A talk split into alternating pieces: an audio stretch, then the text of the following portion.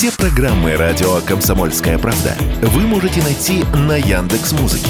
Ищите раздел вашей любимой передачи и подписывайтесь, чтобы не пропустить новый выпуск. Радио КП на Яндекс Музыке. Это удобно, просто и всегда интересно.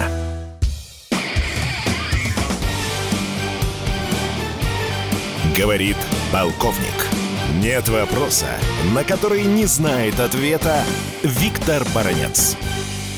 Наши радиослушатели и читатели наверняка заметили, что сегодня в мировом информационном пространстве чаще всего мелькают два слова Солидар и танки. Но если с Солидаром все более-менее понятно, то вот танками складывается достаточно экзотичная картина. Итак, Америка намеревается поставлять танки, и часть не только танков, но и боевых машин пехоты уже начала перебрасываться в Европу. Легкие танки предоставляет Украине, хотя и в небольшом количестве, Франция. Танки обещает Украине и Европа. А вот с Олухом Шольцем здесь происходит достаточно любопытная картина. Польша с какой-то собачьей рьяностью требует от Олуха Шольца, чтобы он тоже подкинул Украине свои танки. Что говорит Шольц? Он говорит, в общем-то, не намерен этого делать, поскольку присутствие немецких танков на русской земле вызовет у россиян, как он сказал,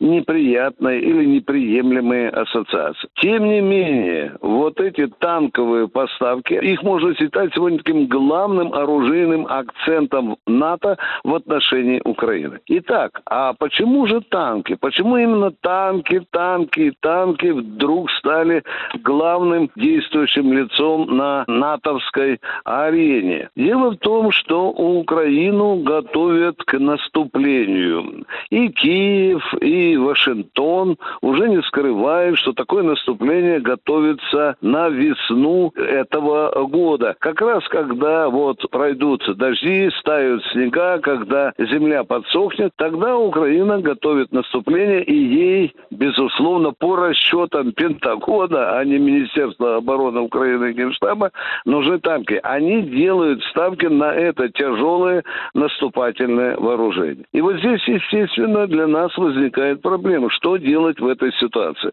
У нас остается только два выхода. Выход номер один – сжигать, уничтожать, взрывать эти танки, эту тяжелую бронетехнику западную, как только она пересечет Украину, украинско-польскую, скажем, границу.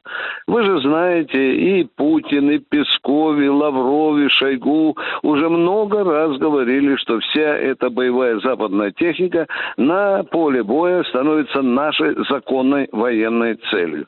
Второй выход, конечно, он посложнее, и, возможно, нам придется использовать эти два выхода – это уничтожать тяжелую бронетехнику врага, прежде всего, конечно, и танки уже на поле боя.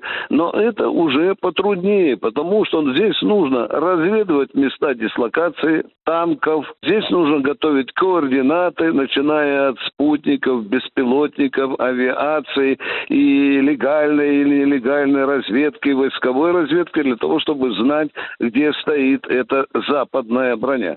Да, это работа гораздо более трудоемкая, ею все равно придется заниматься. И мы к этому готовимся. Виктор Баранец, радио «Комсомольская правда», Москва.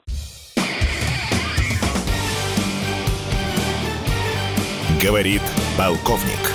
Нет вопроса, на который не знает ответа Виктор Баранец.